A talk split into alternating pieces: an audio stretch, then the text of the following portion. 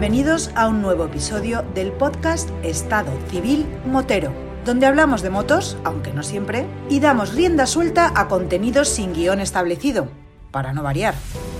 Así que ponte cómodo y disfruta de una hora de desvaríos.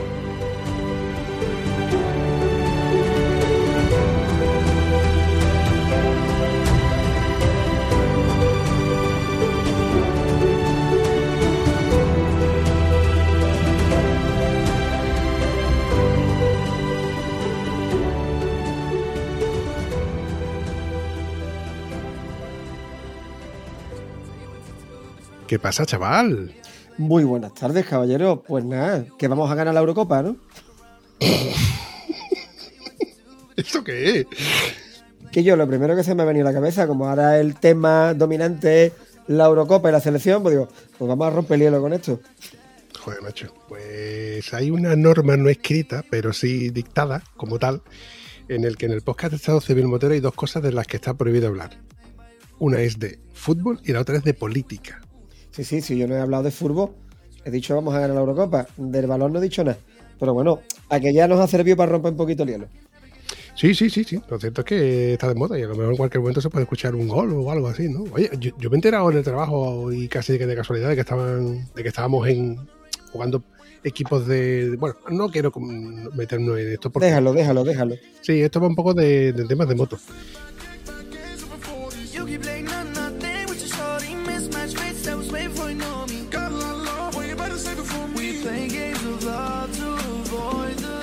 Resulta, Gonzalo, que hace poco, eh, hablando con, un conocido ya, que yo creo que ya lo voy a considerar amigo porque ya llevamos tiempo hablando, que es Pablo, Pablo de Charlas Motera, salió la conversación y hablamos, un- enlazábamos un poco con eso de hablar de, MotoGP, ¿no? Yo le decía, oye, pero MotoGP, yo es que de MotoGP estoy pelado, pero totalmente pegado. Entonces le, le- lancé el, el reto, digo, oye, pero me puedo traer a Gonzalito, que yo, Gonzalito siempre ha sido eh, el denominado como el oráculo. Nuestro amigo Juan Romero, al que también consideramos el oráculo, él te considera a ti oráculo. Entonces dije, oye, pues, pues ya hacemos un episodio un poquito guay, ¿no? De, un poco hablar de, de cuñadismo, ¿no? De, de, de barra de bar, ¿no? Conversación de barra de bar, pero del tema de, la competición. Y, y que conste de que yo de- del tema de la competición lo he dicho muchísimas veces. Nada, pelado totalmente. De hecho, yo me entero del tema de la competición gracias a- al podcast de Dame Rueda, al, de, de- de- a Rafa Sin Romper que Rompa, que también de vez en cuando hacen alguna cosa de, de- hablando de MotoGP. Pero, ya te digo, totalmente nulo. Entonces, claro, mm, qué mejor que, que tú y Pablo para poder hablar de esto. Así que voy a aprovechar la coyuntura y le voy a dar paso a Pablo, que está por ahí calladito. Que, pues, buenas noches, Pablo.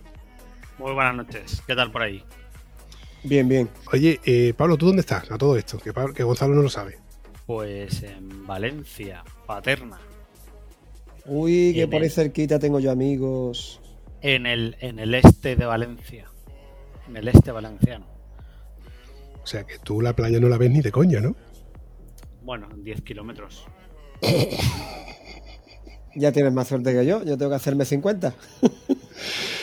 Yo creo que tengo que hacerme como unos 15 para llegar a la playa más cercana, pero también la más concurrida de la zona de... Bueno, espérate, no. Está la playa de Matalascañas, que es la playa denominada de los, de los sevillanos. ¿No? ¿No es así, Gonzalito? ¿Eso que va con retintín o qué?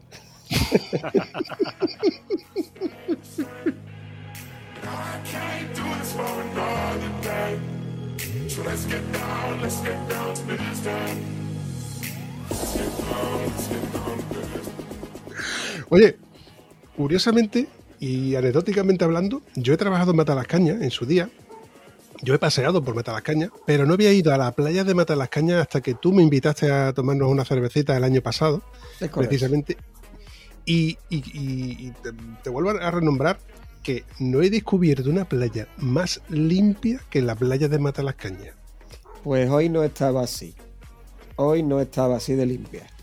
Antes que vaya. llega yo ya habían pasado tres o cuatro cerditos y habían dejado allí sus recuerdos, ¿vale? Una bolsa de ganchitos tirada en medio entera, todos los ganchitos allí, al lado una servilletita, una mascarillita y una latita de Coca-Cola de pie para el que pasara paseando por la orilla se la llevara de recuerdo en la planta al pie.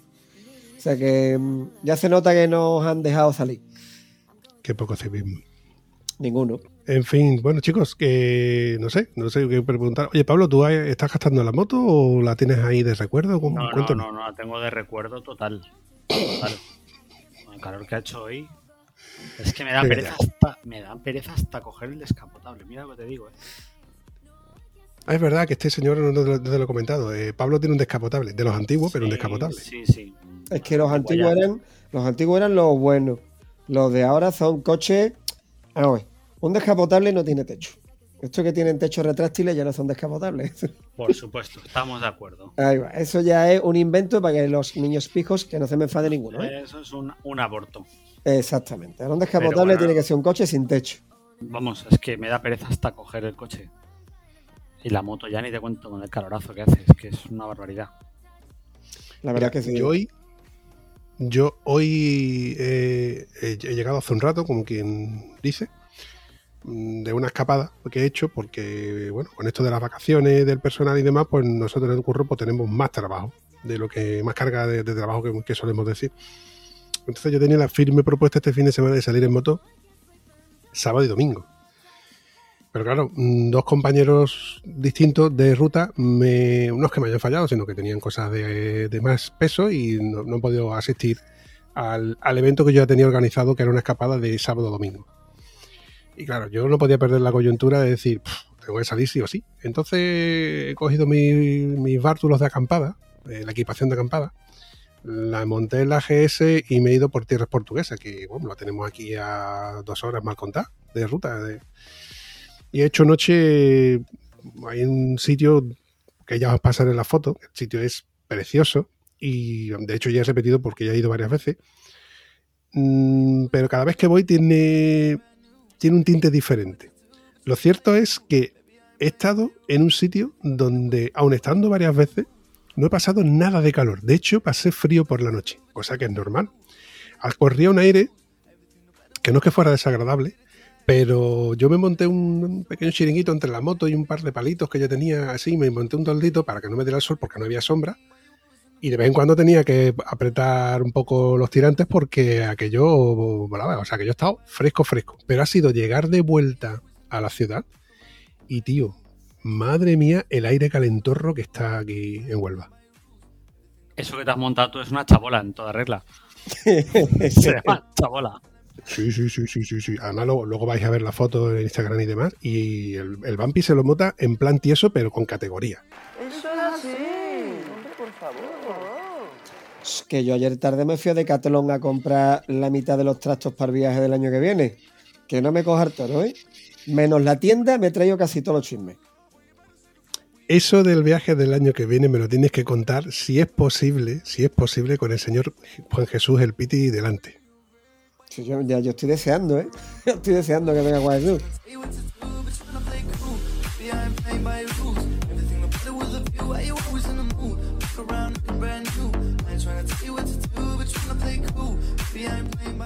Calla, que le lancé la caña y me dijo que sí, convencido y todo. No, no, eso va a ser impagable, ¿eh? Eso va a ser impagable. Como, como el Piti hable con nosotros, va a ser impagable, ¿eh? Hombre, yo llevo un año detrás de él para decirle que yo, vamos a, hacer- vamos a grabar y no, no, no, no, no, no. y me ha dicho que sí. Mm, Yo creo que habrá que ir personalmente a su casa y decirle, toma, ahí te pongo el micro para que vayamos probando para que no te... Venga, habla. Ahí está, para que no te dé un poco de... Porque él es de audio, él es de, de mandar WhatsApp por audio, pero Sí. bueno, que nos estamos desvariando un poco sobre, sobre el tema de la tiesura. Por cierto, a ver si luego os acordáis y me preguntáis cuál ha sido la última que he tenido con Aliexpress. Te lo preguntaremos. Pues gracias al, al- al- lo que yo llevaba era una manta que, que es, ¿cómo se dice? Isotérmica, no, eh, aislante, una manta aislante. Que menos mal que yo llevaba esa manta porque si no, no hubiera tenido sitio donde, donde esconderme. Y gracias a que siempre llevo un kit de, o de correillas, historias, siempre en la moto, pues me hice pues, un, un techo, me hice un, un cobijo donde pude, donde pude ir con- per- per- perfectamente pues, hacer mi, mi comida, eh, descansar, lo que, etcétera, lo que ha dicho etcétera. Pablo, una chabola. Un Chabola, teterete. sí. Perdón, una chabola. Eso, eh, escúchame, de algo me tenía que servir ver tantos vídeos de Belgría haciendo supervivencia, ¿no? Por ahí en medio. Así que, bueno, eso, que al final lo, lo que estaba comentando. Y, hoy que, he vuelto, que he dicho, hostia, es que la calor que está haciendo eh, en casa, en el piso, es brutal. Coño, que casi que prefería haber, que haberme quedado otro día más y volverme ya de noche, de madrugada, porque es que me marcaba dentro de casa eh, 30 grados.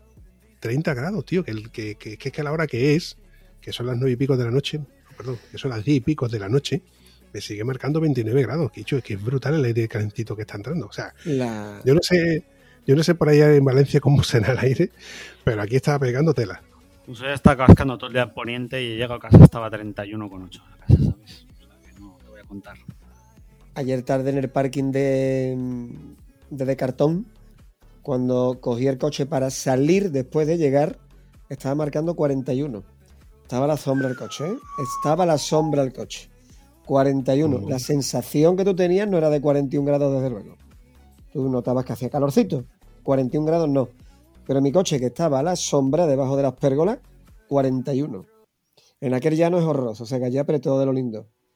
Sí, además, yo llegué aquí al pueblo, estaban 34 grados la temperatura, a las 8 y media, 8 y 20 cuando te he llamado.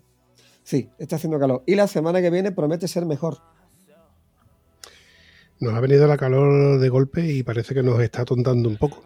A ver, si, si ahora mismo estuviera Antonio por aquí por medio, estaría diciendo que somos unas mariconas. Eso es así, compadre. Eso sigue siendo así. Yo te digo una cosa, Vampi, se lo digo a todo el mundo. Hay que buscarse una afición de verano y otra de invierno. Y la de verano no tiene que ser la moto. sé que esto puede ser tremendamente impopular en un podcast de motos, pero es así.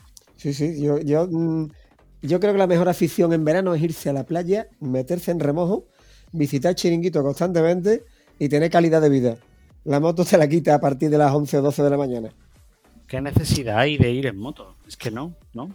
Se va mejor en coche con aire acondicionado y Estoy totalmente de acuerdo. De hecho, yo siempre he dicho que la moto no es para el verano. La moto No, no, no. de verano es por la noche, cuando ya refresca, darte tu paseíto por zonas así de, de- de- O sea, es que en la moto se pasa calor. Con la equipación incluso de verano. se pasa calor, se pasa frío, llueve, no, es un desastre. De luego, somos masoquistas. ¿Tú te has dado cuenta? Analízalo fríamente. Somos un puñado de masoquistas. No tenemos arreglo.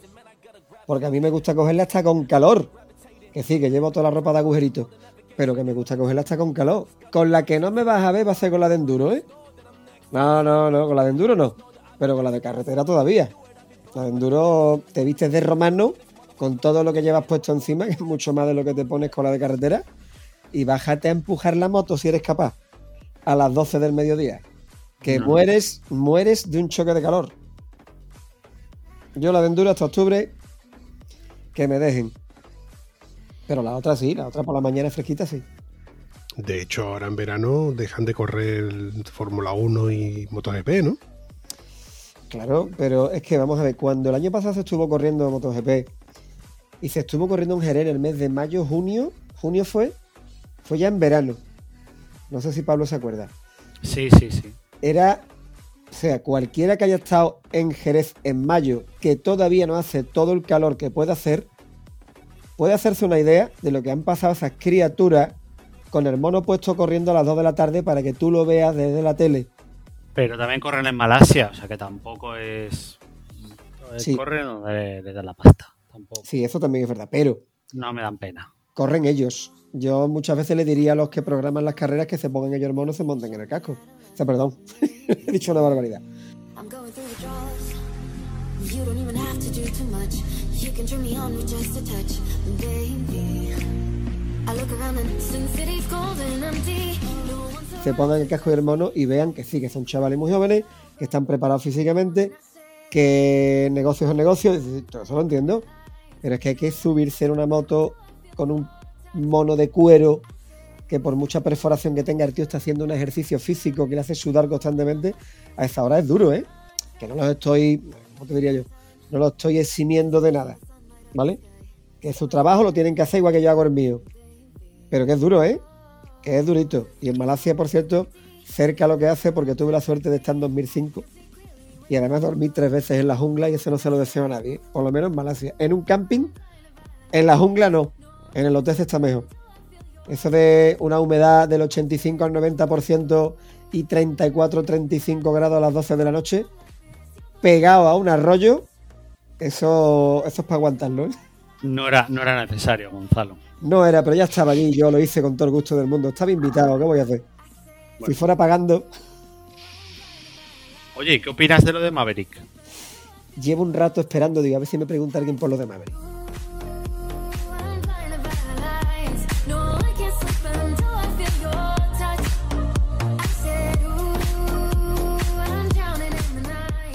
Yo lo de Maverick no sabría qué decirte, pero lo veo de dos maneras. Por un lado, eh, puede ser una apuesta arriesgada que puede llegar a salirle bien, que haya dicho a mí no me, a mí Yamaha no me va a tocar más las narices y me voy a ir a otro equipo, pero lo que veo muy arriesgado es que se haya ido a Aprilia, porque Aprilia está teniendo resultados Es- ahora, pero Que no está claro que se vaya a Aprilia.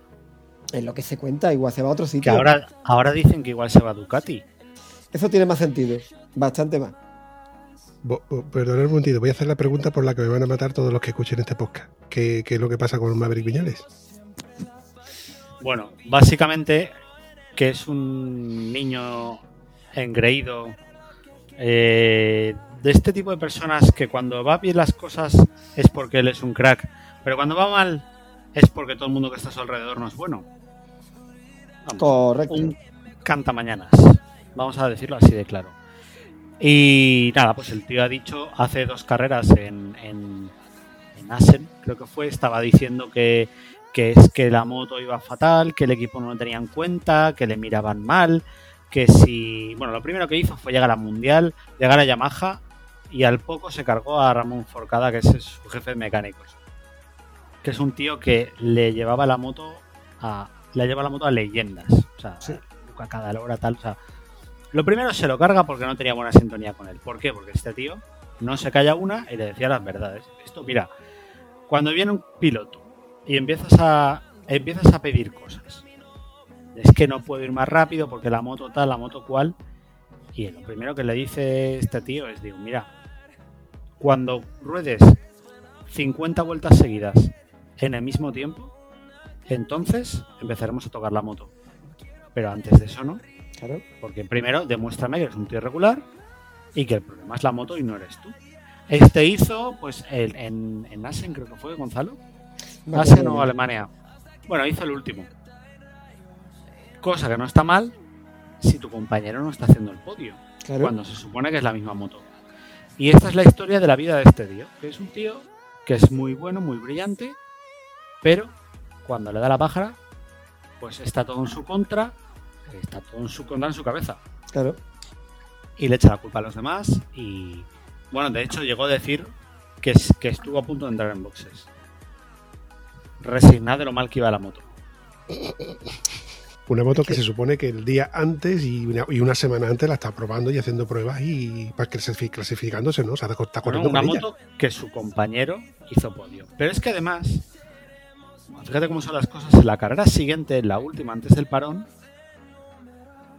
hizo, no sé si la pole o quedó el tercero. Ya no será tan mala la moto, ¿no? O sea que no es un problema de la moto, es un tema del tío que tiene la cabeza llena de pájaros, pero vamos, tiene un jardín zoológico lleno de pájaros en la cabeza. Es que es eso. Y el tío, que- sí, sí, es lo que se ha dicho siempre de Maverick, que lo que tiene es.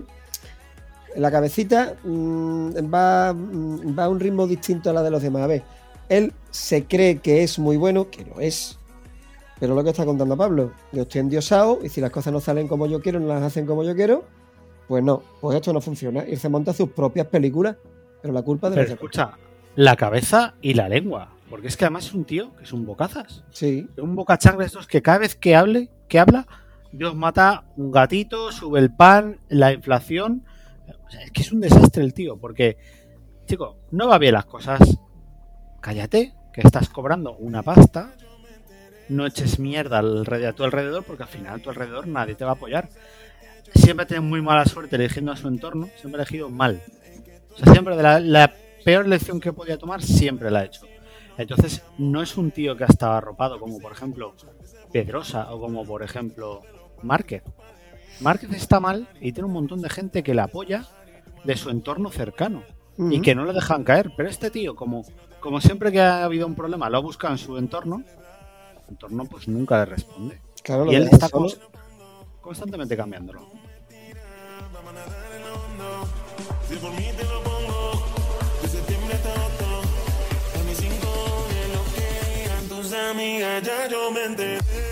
Es que es un desastre la carrera deportiva, lo mal gestionada que lo está haciendo. Y ahora ha metido a Aprilia un poco por ahí por en medio, como ah, que me voy a Aprilia tal, pero es que Aprilia no quiere no quiere hacerse con sus servicios pagando la cláusula de rescisión, Claro. cosa que es lógica. Y se comenta que realmente Aprilia lo ha utilizado como, como arma arrojadiza y lo que va a hacer es fichar por un, un equipo que va a hacer Ducati, el Aramco VR46. Es decir, los jeques eh, Dubaitis, Dubaitis, no, de Arabia Saudí, correcto. Aramco es la compañía petrolera de Arabia Saudí. Pues esta gente quiere hacer un equipo y con Valentino, de hecho, con Valentino de manager. Y Valentino le dijo, no, pues pongo a Luca Marini, ¿qué tal? Que es coleguita. Y, y aquel jeque le dijo, mira, me tienes que poner un tío que lo conozcan. No me pongas aquí a este que lo conoce en tu casa, pero no me vale. Y se habla de, de Viñales como eh, primer, primera espada de ese equipo. Que va a ser un equipo satélite, pero con petrodólares a saco Claro. de Ducati. Entonces eso puede dar algo de, de juego, la verdad. Más que irse a Aprilia, que bueno, que es una moto que está en desarrollo. Claro, es que irte de un equipo competitivo como Yamaha con una moto que más tarde o más temprano estará arriba con la estructura que tiene Yamaha y la importancia que tiene Yamaha, irte a Aprilia, que sin menospreciarlo como fabricante, no está al nivel ni tiene una moto para ganar en estos momentos, es como bajar de un Real Madrid en Barcelona y bajarte a un Celta de Vigo. Es algo que no se entiende demasiado sabiendo que tú todavía eres competitivo. Otra cosa que sea para jubilarte. Entonces, por eso decía yo, digo, si de verdad se quiere Yamaha Aprilia, o es un calentón que le ha dado un siroco y este tío se ha equivocado, o a lo mejor esconde algo. Y a lo mejor puede ser que dice Pablo.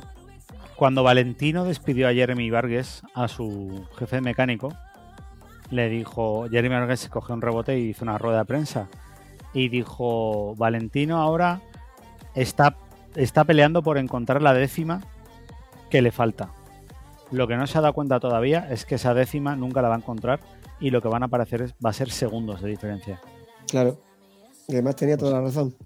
Toda la razón. Mira ahora dónde está Valentino. Exactamente. Es que esa es otra. Vamos a ver. Valentino no se da cuenta, porque seguro que se lo estarán diciendo, que no puede arrastrarse como se está arrastrando por MotoGP. Oye, que es una leyenda. Que nos caerá mejor o peor, pero es una leyenda del motociclismo. Es historia viva del motociclismo. Tú no puedes Por suerte veo que eres de los que te cae mal. Sí, tengo mis motivos, evidentemente. Oye, pero respeto todo lo que ha ganado. Te digo lo mismo que digo siempre de, de, Mike- de Mick Duhan. Era un auténtico fenómeno montar moto, pero como tío era un mierda. Ya. Bueno, la suerte es que nosotros podremos decir, yo vi correr a Valentino. Correcto. Que eso mucha gente no lo va a poder decir. Pero sí, No. sí, ya llegó su hora totalmente. Claro, es que ya Hombre. no puede, ya no puede hacer ridículo más. Valentino, si el año que viene te retiras, pues vale, pero es que ya este año no tenías que haberte puesto al mono.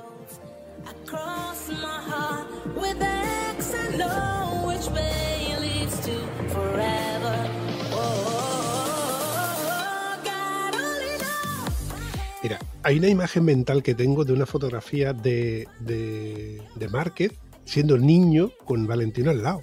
Esa foto mm, tú, tú la ves ahora mismo hoy en día y, y dices tú, ¿qué coño hace Valentino todavía montado en moto?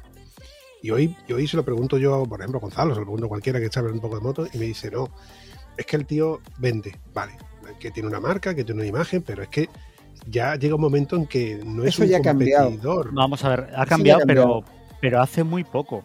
Sí, Valentino es como el rey de España, Uy, uy, uy, lo que ha dicho. que hasta hace muy Uy, uy, poquito uy, ha sido, uy, uy, uy, uy. lo siento, me voy a meter en un charco. Es como el rey emérito, don Juan Carlos, que al cual aprecio porque es un gran motero y radioaficionado. totalmente bueno. de acuerdo. es como el rey, ha habido un momento que, que ha sido intocable y ha sido el que ha al que ha tejido todos los hilos y al que estaba ahí, igual que otros tantos. El problema es que llega un momento, mira, voy a poner otro ejemplo, que no es el rey, José Luis Moreno. José Luis Moreno en la televisión de verdad que lo manejaba todo, Sí, pero todo, ¿eh? Es como un tío haciendo así con, ah, toma Moreno, oh, Macario. Pues el tío, eh, vosotros conocéis la serie de la que se avecina, ¿no? sí, sí, es suya.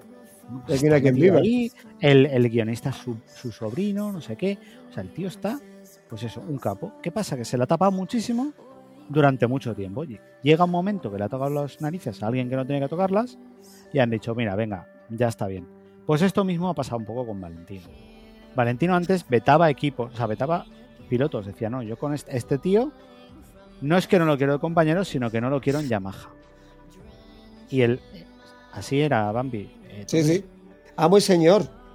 Bambi, y además, además con una, ima- una imagen pública flipante del qué bueno que es, qué gracioso, mira qué gracias hace, el que más gracias hace. Y además, todo eso lo juntas con que deportivamente era un crack, porque igual no te hacía la pole, pero en la, ca- en la carrera, solo con presentarse, se los comía a todos.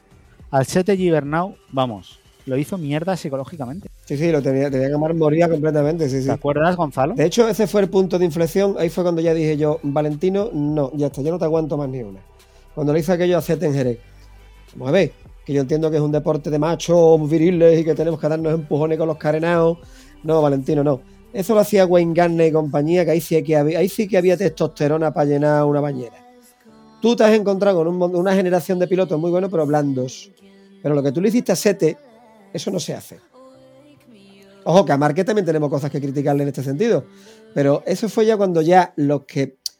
O sea, yo ya estaba empezando a descubrir lo que era Valentino. Tú veías el episodio que tuvo con, con Pedrosa cuando se lesionó, que subió él al podio con una sillita riéndose. O lo de los dientes de, de Hopkins, cuando perdió todos los dientes el piloto de Suzuki y lo ridiculizó en el podio. O sea, Valentino ha ido comiéndole la moral a todos sus pilotos, pero haciendo cosas que, desde mi punto de vista personal, no están bien. ¿Tú quieres comer a tus pilotos la moral? A lo como Duhan que se la comía en la pista, lo destrozaba. Porque le ganaba, lo machacaba. Hazlo de otra manera. Sé limpio hasta cierto punto. Totalmente de acuerdo. Es que, es que Duhan era la hostia, macho. Duhan era impresionante, es que daba miedo.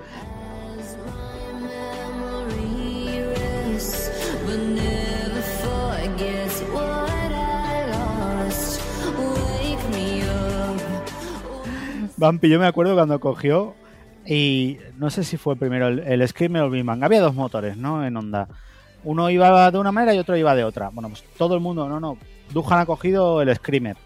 Todos con el Screamer. Cuando ya todo el mundo llevaba el Screamer y tal, y mm, todo el mundo que no podía contra Duhan tal, pues Duhan cogió y dijo, no, no, es que ahora que va bien ese de Big Bang. Se Sí. puso el Big Bang y los dejó todos jodidos con otro motor y siguió ganando carreras. Correcto. Y entonces Kiribillé, que le cogió el truco al motor Big Bang, porque era bastante más sencillo de llevar, empezó a comerle la tostada.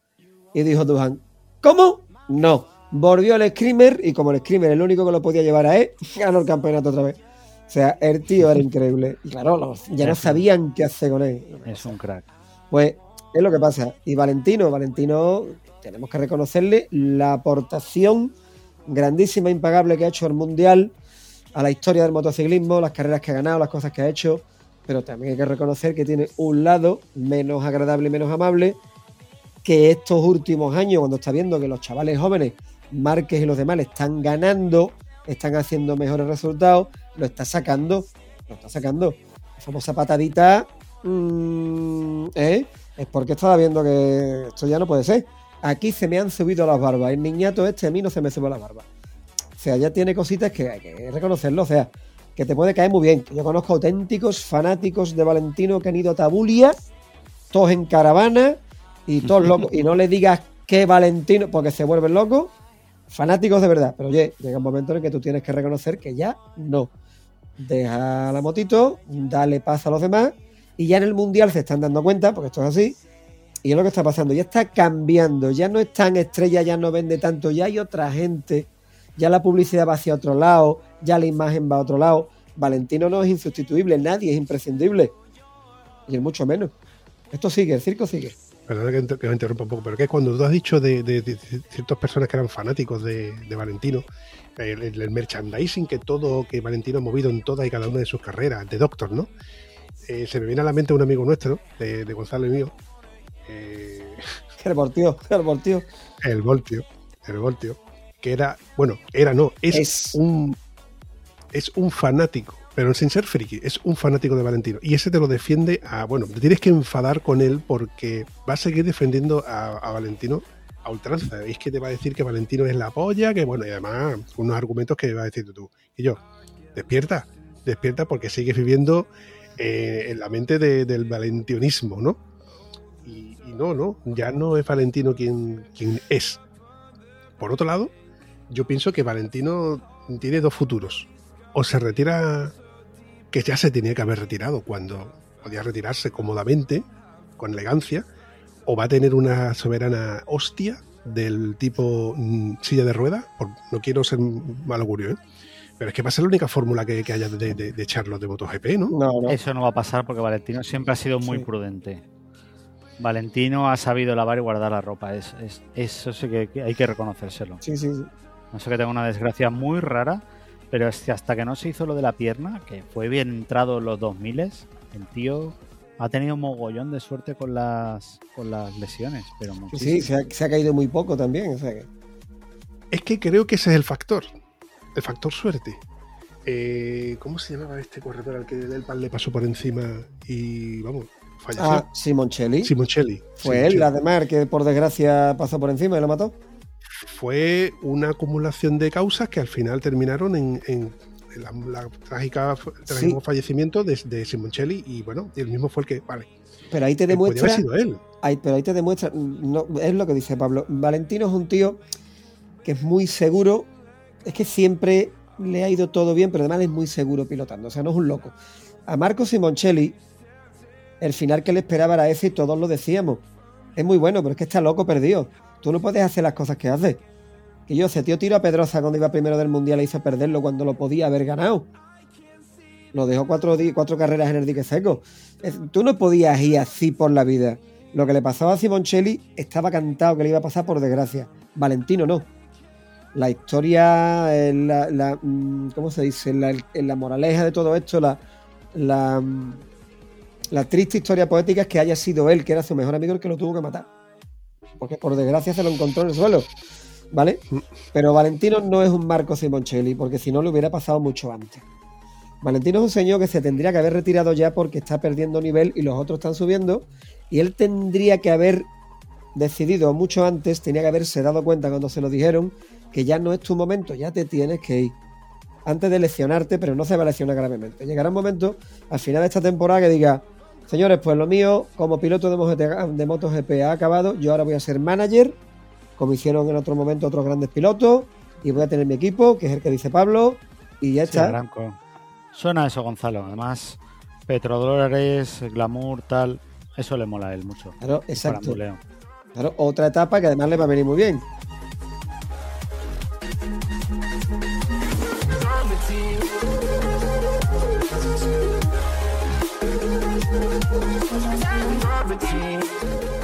Le va a venir muy bien por eso, por lo que dice Pablo. El narcisismo que tiene, que hay gente que lo tiene más desarrollado, otra gente menos, pero él es muy narcisista, ¿vale? Y ya está. Y esto de estar arriba con un equipo probablemente muy potente, Ducati le dará buenas motos, es un italiano, ha corrido con ellos, eh, va a tener un buen espada como Maverick, que es buen piloto, aunque tenga la cabeza llena de tonterías. O sea, van a hacer una estructura importante y luego la publicidad que van a hacer los, los petrodólares va a ser impresionante. Eh, pregunta por la cual me van a matar todos los que escuchen este podcast. ¿Con qué moto está corriendo ahora mismo eh, Valentino? Yamaha. Pues Una. Yamaha, pero no pata negra. Está en equipo semioficial que ha montado para él. Petronas. Pero Lo que pasa es que se supone que llevan el mismo material. ¿Pero sigue corriendo Yamaha desde que corría con Lorenzo? ¿O, o hubo hubo una interfase? Sí, sí, sí. Bueno, se fue a Ducati. Se fue a Ducati lo que pasa es que... O sea, ¿lo de Ducati fue después de Yamaha? Se fue a Es que yo Ducati. recuerdo- En Sí, medio. Él estuvo, mm. él estuvo en Yamaha. Después se cabreó, se fue a Ducati y luego volvió a Yamaha otra vez. Ahí voy, ahí voy. Es que yo recuerdo una época en la que él estuvo con Ducati, que todos los italianos, bueno, pues ahí partían la- lo- los estadios, la, partían la, bueno, mm, oh, no, no, todas las gradas llenas de italianos con locos, porque Ducati, que es italiana, con un italiano, pues aquello era la bomba. Claro, es que era el equipo Y soñado. Era el equipo soñado. Claro. Sí, pero Se es que resultó de que, Sí. sí, es que resultó de que Ducati no estaba a la altura, ¿no? Para aquel entonces. Se equivocó él, creo que. No sé si fue Casey Stoner, no me acuerdo muy bien. Pero, pero en un podio le- les dijo a los compañeros del podio: dijo, Es que la gente aquí viene a animar a Ducati, no a mí. Y el tema con Ducati es una historia que habría que hablar en otro momento de, de los ducatistas. Entonces lo que, lo que pasa con, con Valentino es que Valentino pensaba que solo por ser y de ahí Ducati y él iba, iba a rehacerlo todo. De hecho, lo rehizo todo, pero los, los ducatistas, los, perdón, los valentinistas dicen que él hizo la moto que ahora ha estado en- en- ganando y hay gente que dice que lo puso todo tan patas para arriba que la cagó. Yo me, yo me quedo más con lo segundo que con lo primero, porque con esa moto luego Capiro sí ha tenido muy buenos resultados y otros pilotos, Sí, ¿vale? Entonces, eh, no es la misma moto que la ha dejado, han tenido que cambiar y hacer otra moto distinta. Sí, también es verdad que ha entrado, y el, ha entrado Audi poniendo pasta. Esa es otra. Y no poca, entonces la- lo, lo de la Ducati es impresionante, Vampi. Ahora, ahora la Ducati es la mejor moto con diferencia. Sí, sí, sí. Es un abuso. Es Lo que pasa es que tienen que elegir entre ser muy potentes y que les dure la gasolina y las ruedas. Pero no es un problema de potencia, porque es la mejor, la moto más potente de todas las que hay. Y la más bonita, apreciación personal, para mí me parece una bellísima. Estoy de acuerdo contigo. Impresionante. Yo estoy totalmente de acuerdo con los dos. De hecho, las, las panigales estas que están en la calle eh, eh, es para pararte y darle 10 vueltas y admirando la ingeniería. Es que los italianos siempre han sido diseñadores, ¿no? Entonces, ver una moto de esas es, es, es que te llena la vista de, de lo bonitas que son, independientemente de luego la tecnología que lleven por detrás. Como diría, como diría Máximo Sant, nuestro admirado Máximo Sant, Oh, ¿vale? Eh, El de garaje hermético. el de garaje Ese. hermético. Este hombre eh, de coches y de motos sabe lo más grande y él siempre dice que el mejor diseñador de coches de la historia era Marcelo Gandini. Probablemente tiene toda la razón del mundo. Y en motos, Tamburini, esas Ducati, esas Calliva. Para mí la moto más bonita que había en los 80 y 90 era la Cajiva de MotoGP. Esa moto que llevaban Lawson, que llevó Kosinski. Eso para mí era lo más bonito que había en MotoGP. En, perdón, MotoGP no. No mezclemos churras con marinas. En 500, la más bella. Y ahora, desde hace unos años, la moto más bonita con diferencia es la Ducati. Yo soy un ducatista frustrado, ¿eh? Tú estás vac- vacunado, ¿verdad, Gonzalo? Y a mí me vacuna la segunda mañana, Pablo. La ma- mañana la segunda. ¿Sabes por qué te lo digo? Sí, sí, por, por a donde me estoy remontando. Es un detector de viejunos. Sí, sí. yo también estoy vacunado, ¿eh? que conste, pero. Pero. Yo el año que viene En los que cumplo son 50 palos ya, Pablo. Así que yo tengo ya una edad. Tengo una edad.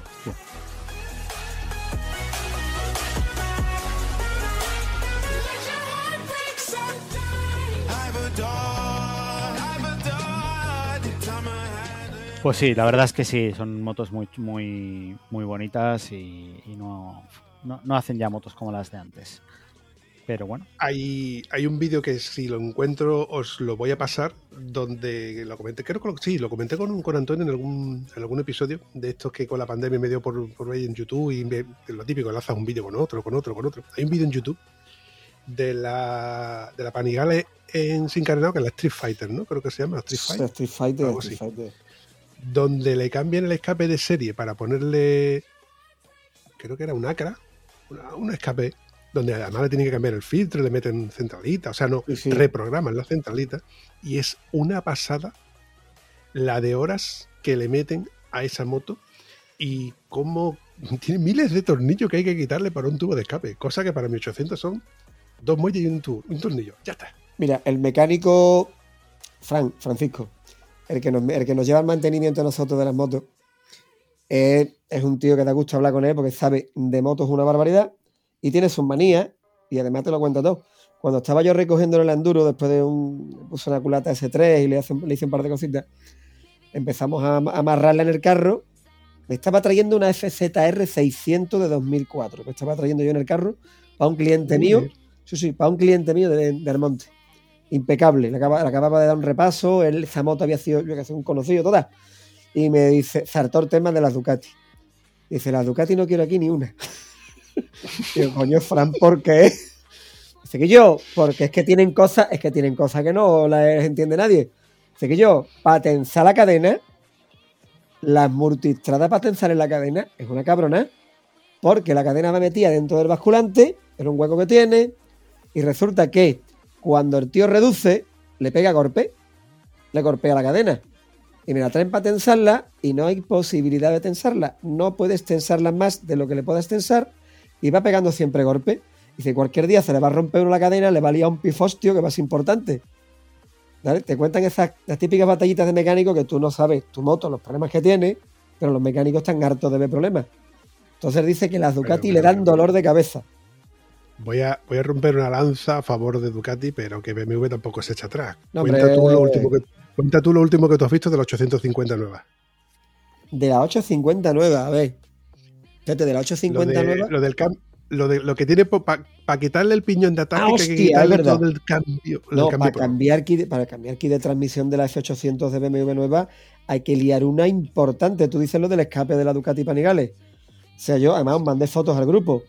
Para quitar el piñón de ataque hay que quitar estribera, hay que quitar palanca de cambio, hay que quitar un montón de cosas. ¿Qué dices tú? ¿De verdad era necesario BMW? ¿O esto lo hacéis porque así le metéis al tío en vez de media hora de mano de obra tres horas? Vamos a ver, esas motos, todo el mundo sabe que las ha enseñado Kimco. Correcto. ¿Sabéis cómo Correcto. llaman? ¿Sabes cómo llaman a la F800 GS, no? La Kimco, la Kimco Explorer. ¡Zas en toda la boca! Costura. cabrón. Oye, ¿es cierto? Y que, tú, y que tú hayas tenido un 800, Pablo. Por eso mismo te lo puedo decir con cariño. Pero míralo, Oye, encantado. claro, y míralo desde el lado positivo. Y las motos tan buenas que fabrican en China ya, tío. Señor, dame paciencia. Una, una Kiway y una Benelli. Una Benelli de estas chinitas, ¿eh? Sí, sí, sí, sí. O sea que- Una MacBook.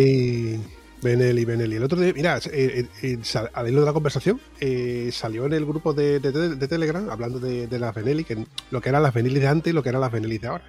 Y, y recor- recordé un par de fotos que tengo yo de una de las primeras concentraciones a la que yo fui de derrota. Y había una Benelli 1150, no recuerdo qué, qué, qué TRK o. No TRK no era, era. No recuerdo la nomenclatura, pero era preciosa, la miraras por donde la mirara. Con tres cilindros, ¿no? Una tres cilindros. con tres cilindros. Y el basculante eran dos tubos de acero, dos tubos de acero, uno por arriba y otro por abajo haciendo una curvatura en una historia, que era digno de ver, y los tres escapes aquellos, era una, era una obra de arte al fin y al cabo. Sí, era sí, más pero- que una moto funcional, era una moto bonita.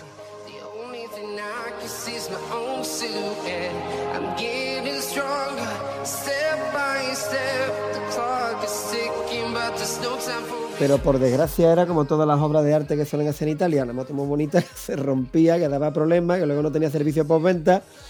Es por eso, yo soy un ducatista frustrado. Tú sabes que yo tengo ropa de Ducati, tengo y me gustan las Ducati a rabiar, pero estoy casi seguro de que no voy a tener nunca una, porque me dan un poquito de miedo.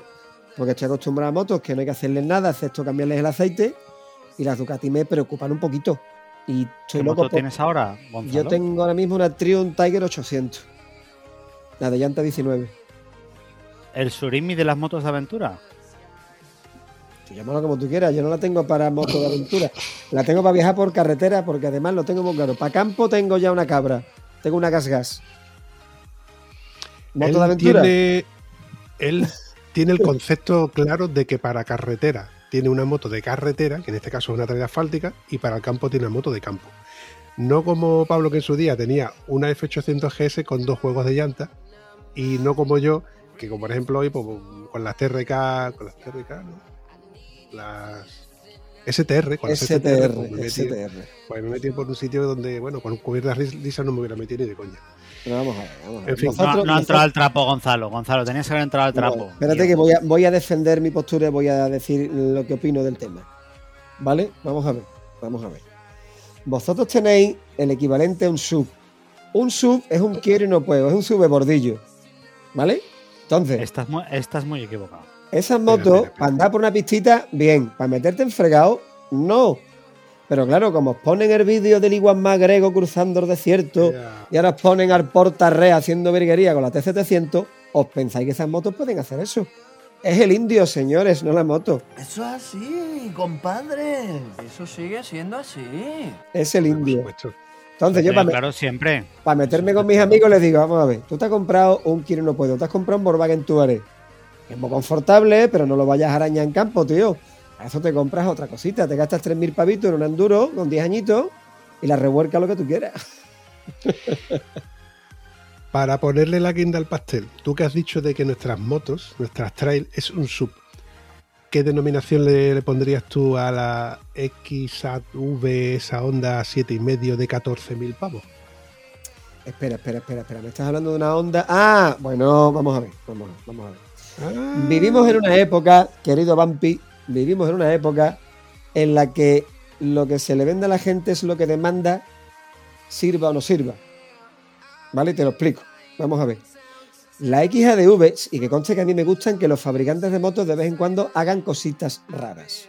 Digan, mira lo que somos capaces de hacer. Igual que en los coches. ¿Vale?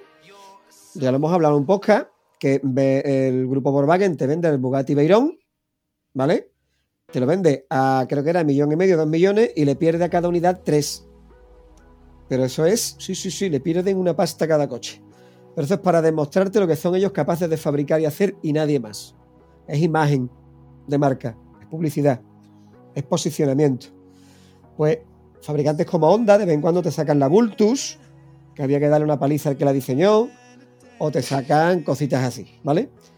En la XADV funciona, pero funciona porque tiene tanta tecnología encima que en carretera es como una moto de carretera, una moto, no un scooter, ¿eh? que se comporta como una moto, tiene transmisión por cadena, estas cositas. Y en el campo, oye, anda muy bien. Ahora la pregunta es, ¿tú te lo vas a comprar y lo vas a utilizar los dos lados y todas estas cosas? Cada uno con su moto, cuando la compre, que haga lo que quiera. Decir, yo, yo con estas cosas bromeo. Yo personalmente no meto un vehículo de 15 o 20 mil euros en el campo para romperlo. Pero hay gente que oye que sí. Pero que es un híbrido que el mercado demandaba y Honda lo ha fabricado y se vende muy bien. Dime. Mira, es que esta conversación empezó esta tarde cuando le mandé las fotos de donde he estado yo a nuestro buen amigo José Luis Sorrentino. Desde aquí le mandamos un saludito a- al zorro. Don José Luis, un saludo. Eh, y es que me mandó el enlace de, de un- de uno de estos de, de uno de estos periodistas de YouTube donde te dicen vamos a probar la segunda parte ¿no? de, de esta prueba que vamos a hacer con esta moto. Y esto es, toma, te lo vendo, te vendo esta moto como lo que yo quiero que tú veas, ¿vale? Ey, Y, y ojo, ojo, que a mí la moto visualmente y físicamente me encanta. Lo que yo no me gastaría, vamos, ni 10, ni 12, ni 14, vamos, ni 9 tampoco. En una moto que para mi gusto sigue siendo una scooter mm, con llantas de gran balón, con cierto aire asfáltico, perdón, con cierto aire de, de trail, pero sin ser una trail. Eh, a lo que vengo a referirme. Esto en su día, eh, la Tifón, la beta, no, no me acuerdo qué beta era, La RK. fotos así con- con- exactamente. Eh, las scooters de, de ese tipo, bueno, tenían cierto sentido porque los chavales nos metíamos por cualquier lado con la moto que teníamos. Lo hacíamos todo con lo que teníamos. Es que Claro, no había razón. pero no dejaba Pero de ser día- eso. Imagen estética. Claro, pero hoy en día, ¿quién se mete? Porque el vadeo que yo he hecho con mi moto, con esa, con esa scooter, ya te digo yo a ti que no. No. El subir en primera despacito, con cargado con las dos maletas, que son 300 kilos mal contado, yo te digo a ti que con esa, con esa siete y medio, ni de coña. Yo estoy por preguntarle a cualquiera de los mecánicos, o sea, de acercarme al concesionario y preguntarle al mecánico que le hace el mantenimiento a, las motos de Honda y de preguntarle, oye, las motos que te llegan a ti, el filtro de aire cuando tú lo limpias, ¿tiene polvo de campo? ¿Tú la ves que estén sucias de metérsela por...? Porque yo las que he visto, el modelo primer, el primer, el primer modelo, las dos que yo he visto, los neumáticos que tienen son asfálticos, se la han cambiado y le han puesto neumáticos de carretera. A ver, Bambi, es que pasa una cosa. Habéis dicho. Gonzalo ha dicho. Es que eso es como los sub que no valen para nada. Bueno, vamos a ver.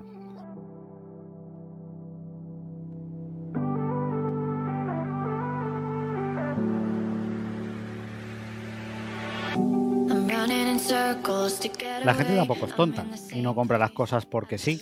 O sea, uno se compra un sub porque venimos de una generación de todoterrenos absurdos, porque es absurdo que lleves un coche con tres bloqueos, con mm, ruedas de 16 para ir al campo y tal, gastando 15 litros para ir a por los niños al colegio. Totalmente de acuerdo. La Cross Adventure, eh, estoy de acuerdo y por eso, por eso salieron los sub.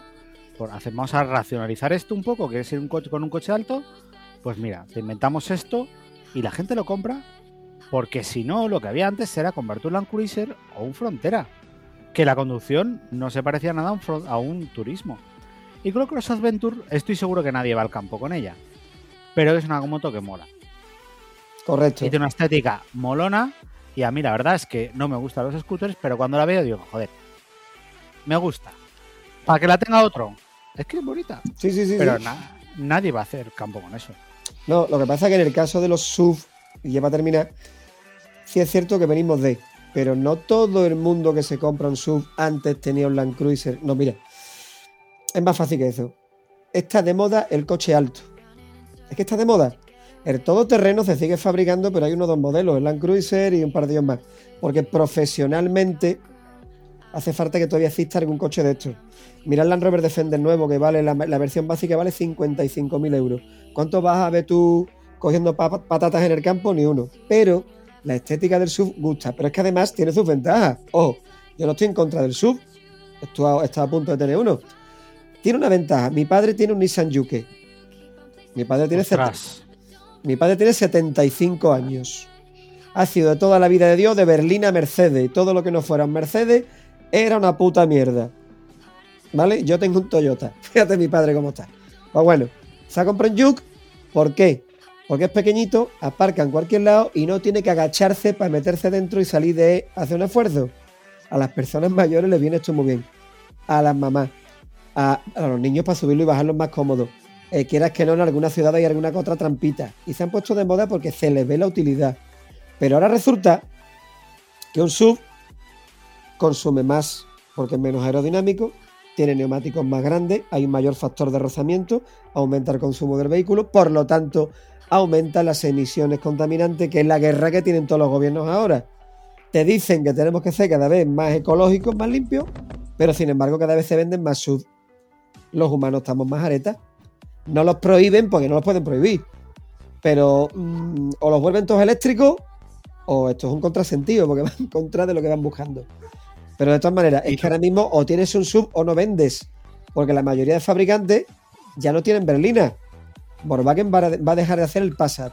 Ford ya no hace el Mondeo. Citroën no hace el C5 clásico, hace un todo camino. No hay ningún fabricante porque han caído en el olvido. La gente quiere un sub.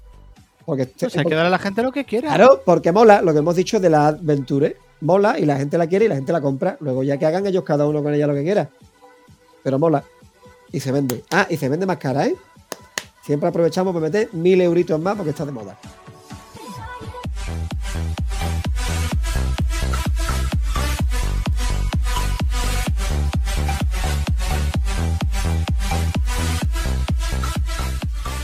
Eso, esa otra. Cuando yo le dije a José Luis, digo yo, 14.000 pavos. Es que con ese precio te comprabas una Goldwing, tío.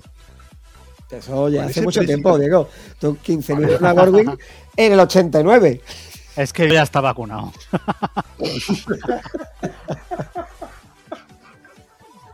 Bueno, chavales, para ser un primer enfrentamiento eh, encontronazo, como lo queramos llamar, no ha estado mal, ¿no? Pues es que estamos de acuerdo en todo menos en lo de en lo de la Tiger. Esto es un desastre. Tienes que buscarme ahí un rosista, busca un rosista, busca no sé, algún viñalista, si es que lo hay. Eh, sí, es que hay gente muy rara en el mundo, Pablo. Igual encontramos algunos, ¿eh? Igual encontramos algunos. Mm, Yo creo que conozco- como yo le lance. Yo creo que conozco uno que tiene una gorra de Maverick. A ver si lo voy a hablar con él y le pregunto, hombre, que lo mismo. Yo ¿En tengo un conocido, que bueno, el que, hemos, el que hemos comentado antes, eh, el, el Voltio. Pero la podíamos liar, ¿eh? Sí, porque además Alberto es cualquier cosa menos una persona contenida. De, de todas maneras, eso es hacer leña de árbol caído y hablar de Rossi ya. Eso, eso. Vamos a otras cositas más, ya, que van a tener más futuro. más- Sí, sí, vamos a hablar. Yo qué sé, si no queréis hablar de Maverick, vamos a hablar de. No sé, de Mir, por ejemplo, o de Rins, que, que el equipo. lo va- la siguiente carrera creo que va a salir sin carenado, porque total, como lo va a reventar, le van a poner uno de papel y ya está. Porque el tío es un valleta que flipas. O gente así, que bueno, que puede dar un poco de juego, pero Valentino ya está. Pobrecito mío, ya. Cinta americana. Contando Sí, sí. billetes. Si quieres me traigo el libro que lo tengo ahí encima de la mesa y leemos un episodio todos los días.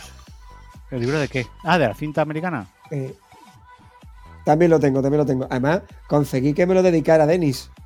Sí, ¿y eso? Porque- sí, porque había. eh, cuando yo lo compré, eh, dice: los primeros ejemplares van a ir con una de- dedicatoria personal de Denis. Y fue curioso porque yo encargo el libro y una tarde me llaman por teléfono. eh, Mira, Gonzalo, digo: Sí, sí, dígame. Mira, te llamamos de parte de Denis. Es que tenemos un problema. Eh, Denis tiene que salir rápido ah, porque tiene un programa de televisión o algo por el estilo y antes de irse quería dejar los libros firmados porque le parecía feo irse y, no- y que os entregáramos los libros, que había un plazo, sin firmarlos. Eh, ¿Dónde quieres que te lo mandemos? Yo me, me volví loco, digo, hostia, que me está llamando Denis para firmarme el libro. Yo sí, sí, pues sin problema, sí, mira, lo tienes que mandar a tal sitio. Tuvo el hombre el detalle de preocuparse de que los que habíamos comprado el libro antes de irse de viaje, que iba estar unos días fuera, de firmarlos antes de montarse en el avión. Entonces, Qué majo. Don Denis Noyes, muchísimas gracias por el detalle que tuvo y por cierto el libro es una maravilla.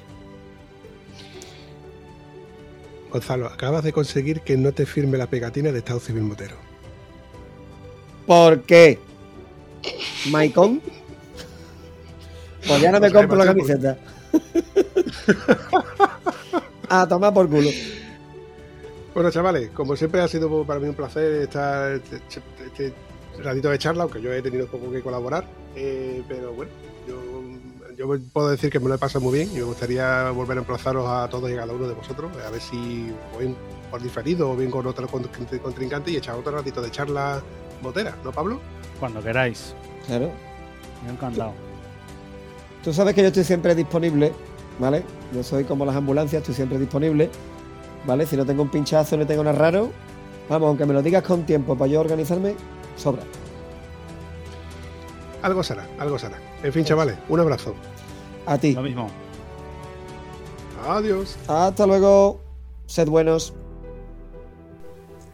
Si te ha gustado el episodio, no dudes ni olvides comentarlo en cualquiera de las plataformas donde puedes encontrar el podcast. Nos hace mucha ilusión y nos ayuda a seguir creando contenido. Bueno, a mí no, que soy una voz, al Vampi.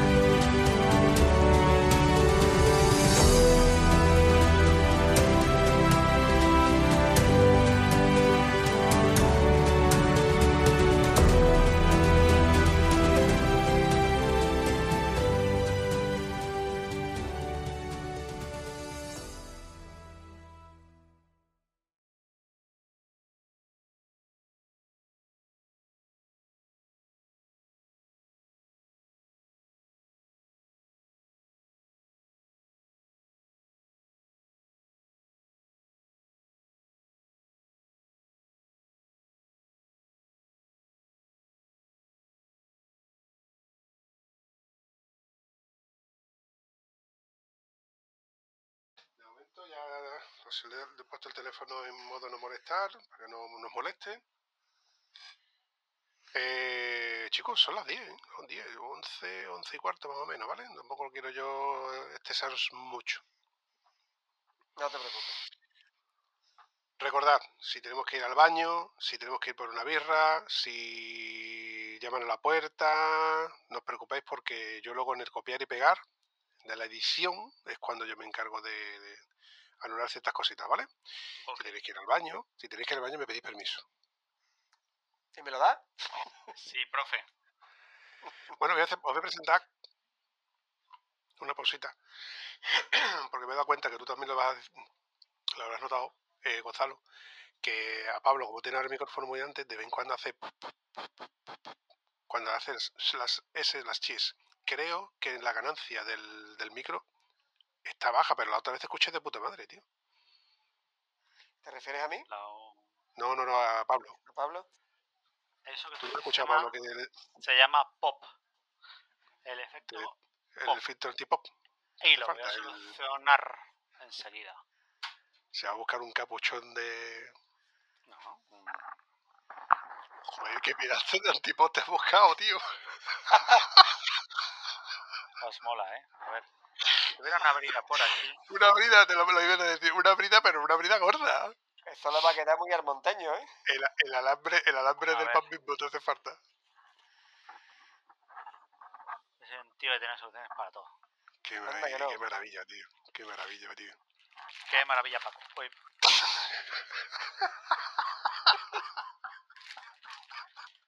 es que yo no puedo salir de casa sin bridas, tío. Esto es... Eso es como el carnet de identidad, hay que llevarlo siempre encima. sí, Yo he descubierto, bueno, descubierto, descubrí hace un montón de años, pero un montón de años, ¿eh? Que me dieron un manojo de bridas reutilizables con un clic de plástico que eran. Y yo, una maravilla, tío. Yo las tengo. Y además, y ahora tiene más antenas. parecía que se había bajado la cremallera. Ya tenéis mi filtro antipop instalado.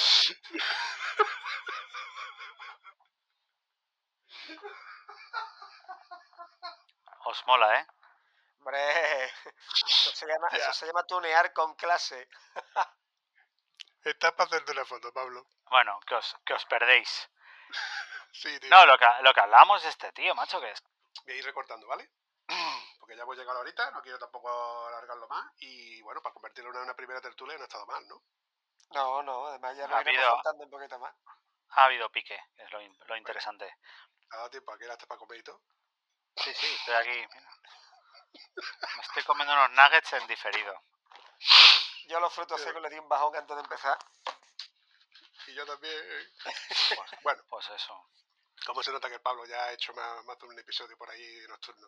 Bueno, la experiencia es la experiencia. Yo creo que es la cuarta vez que grabo en mi vida, o sea que... Ya salto de mata. Bueno, voy cortando, ¿vale? Vale.